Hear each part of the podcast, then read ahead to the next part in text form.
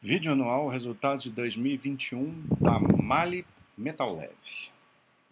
Mali Metal Leve é empresa de produtos, é, peças, autopeças, né?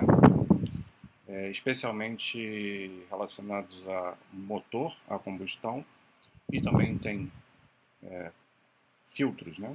Então, mercado de automóveis, a empresa ela bastante, bastante nome no mercado, uma empresa é, mundial, né, uma empresa alemã que tem essa parte aqui brasileira.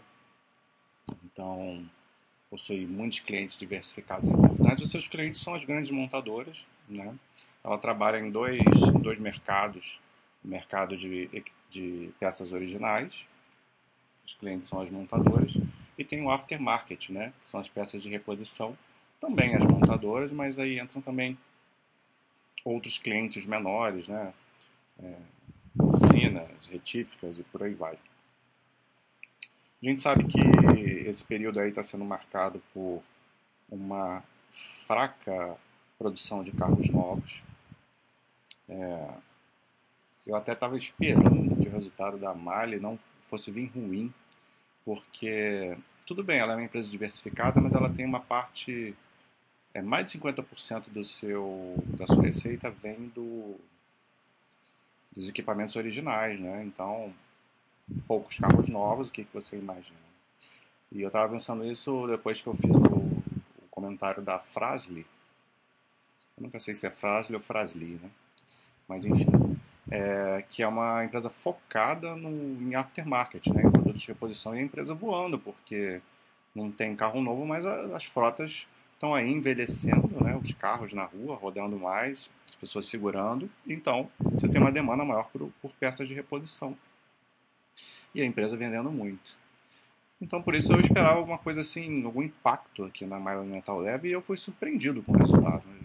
Resultado muito forte. É, volta aquela história, né? Mas tá comparando com o que? 2020, com o mercado muito afetado. Ok, você dá um desconto. Só que quando você compara com 2019, período pré-pandemia, o resultado continua sendo muito forte, né? O melhor resultado aí da história.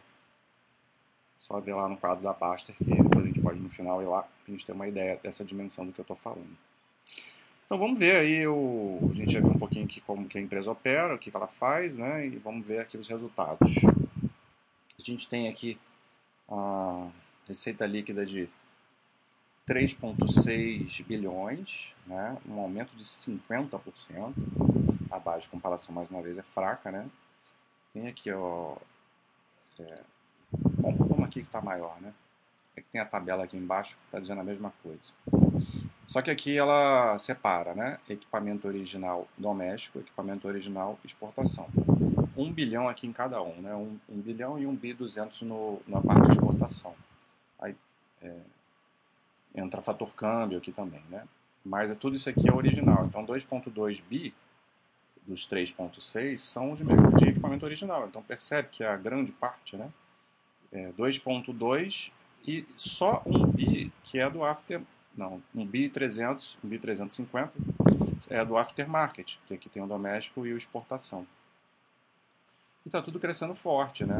Você vê que o doméstico no original cresceu 62%, o original de exportação 47, o after doméstico 41 e o after exportação 63,9.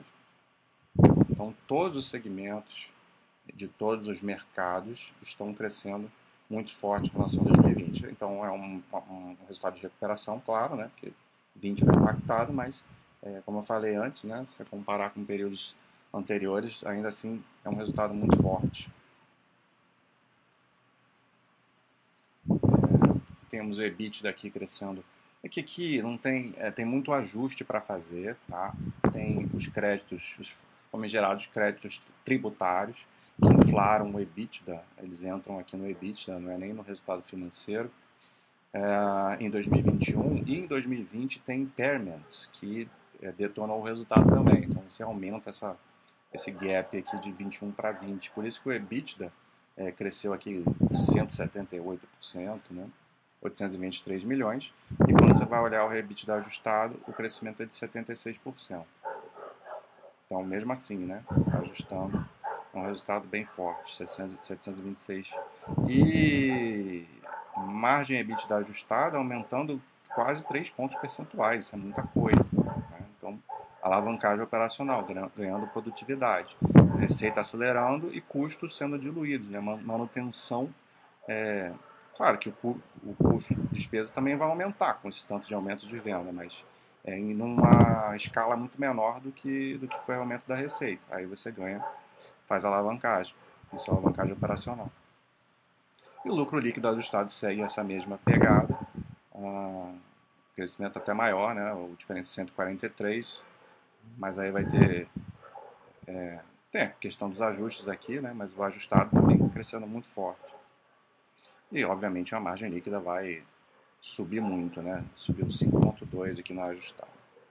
Então, resultado espetacular, né? De, não só de recuperação é, pela base fraca, mas também, é, considerando todo o histórico da empresa, é muito forte. Aí vem a tabelinha aqui falando da parte de vendas e produções no Brasil e Argentina, lembrando que mercado doméstico é considerado Brasil e Argentina, tá? Então, o câmbio, às vezes a pessoa não entende por que, que o câmbio entra na conta do mercado doméstico, é por conta da, da Argentina. É, o mercado da Argentina cresceu até bem mais né, do que o Brasil, uh, não só em vendas, como principalmente em produção. E é, é, é uma, uma, questão de recuperação aqui. Só que quando você olha o crescimento do mercado, a gente vê que a malha metal leve cresceu muito acima do, do mercado, né? Então é, é incrível, né? Teve assim muito o, o, a parte de veículos pesados foi muito importante o crescimento, só que é isso aqui é uma parte menor também, né? Mais menos relevante, mas é onde teve mais crescimento. Foram a, a parte de veículos pesados sofreu menos aí com essa falta de, de insumos e materiais para a produção, né? Até porque a demanda é menor.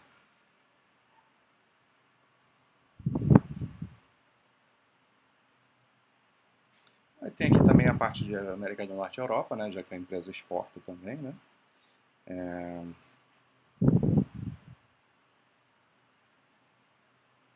Mas aqui teve até queda né, na produção. Aqui tem uma tabelinha separando, né, mas a gente já falou disso. Aqui é mais para a gente ver o impacto de volume preço e o impacto de variação cambial. Então, se você for ver, no geral aqui, o grande aumento tem relação com volume e preço mesmo. Aumentou venda, aumentou o preço, né?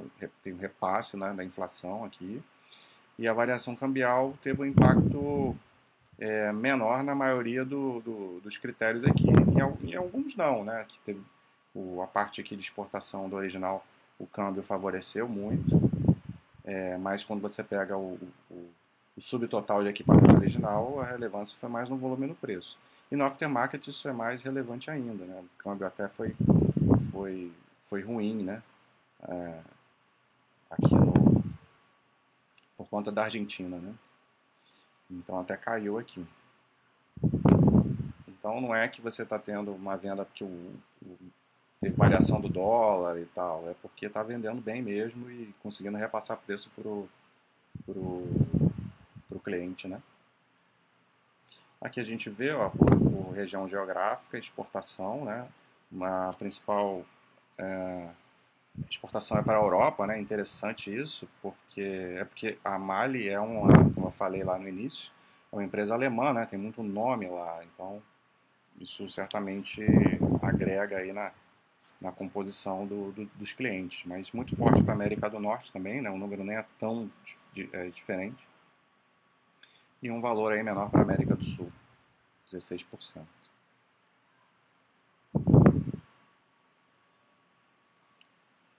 Bom, aqui é o lucro bruto, né? Lucro bruto. É, receita de vendas a gente já viu que cresceu 50 e o lucro bruto cresceu 58,6. Então, isso também é uma coisa impressionante porque a gente está vendo aí, no censo geral, né, das análises das empresas, até essas empresas que tiveram ganho de receita, aumento de receita, aí vai para a parte do lucro bruto, você tem ali uma, uma, um crescimento bem menor no lucro bruto por conta do custo dos produtos vendidos, né? Essa, toda essa história aí da, do, da inflação relacionada a, a insumos, a matéria-prima.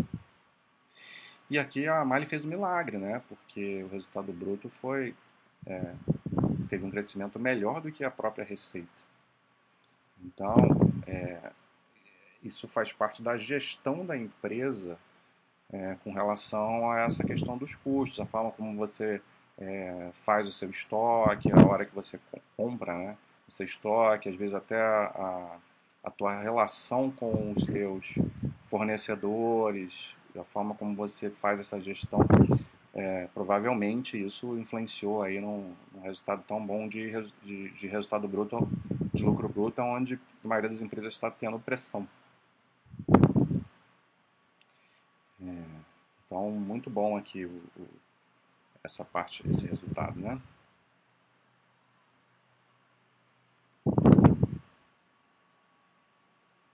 Aqui a gente vê as despesas operacionais. O principal é, fator que pesa aqui é as despesas é, com vendas, né? É, até porque ela está vendendo muito, então é normal aumentar a despesa com venda, tá? Então nada demais. Você vê que teve um aumento de 40%, deve estar bem pequeno aqui, mas acreditem em mim, está aqui 40%. É, e, e, teve muita pressão de frete, né? Os fretes, a gente tem visto isso em outras empresas também, né? Principalmente a frete aéreo, né? Complicado. É, tendo que recorrer a frete aéreo porque não tem frete por navio. E por aí vai. Fora o aumento da, das vendas, né? É, um crescimento de despesa geral administrativa de 15%,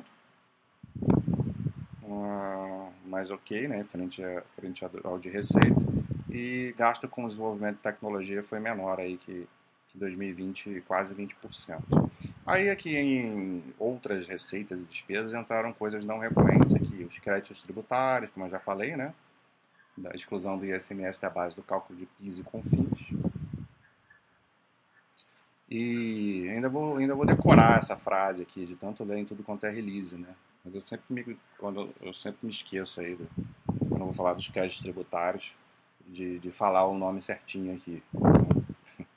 ah, e o impairment, eu já tinha falado, né? Então a receita de créditos e a despesa de impairment, é, a malha controlada da malha argentina, e teve aqui dessa outra empresa aqui, é, MBE2. Todos só em 2020, né? Ainda teve uma variação positiva aqui com uma provisão que tinha feito para contingências trabalhistas, né? Então é isso, despesas operacionais ah, que vão fazer aquele resultado do, do EBITDA que eu tinha comentado, tinha comentado lá no início, é, do EBITDA ajustado crescendo aí bem mais do que, do que a receita, né? A receita crescendo 50 e EBITDA ajustado 70. Então também diluiu despesas operacionais aí que a gente viu.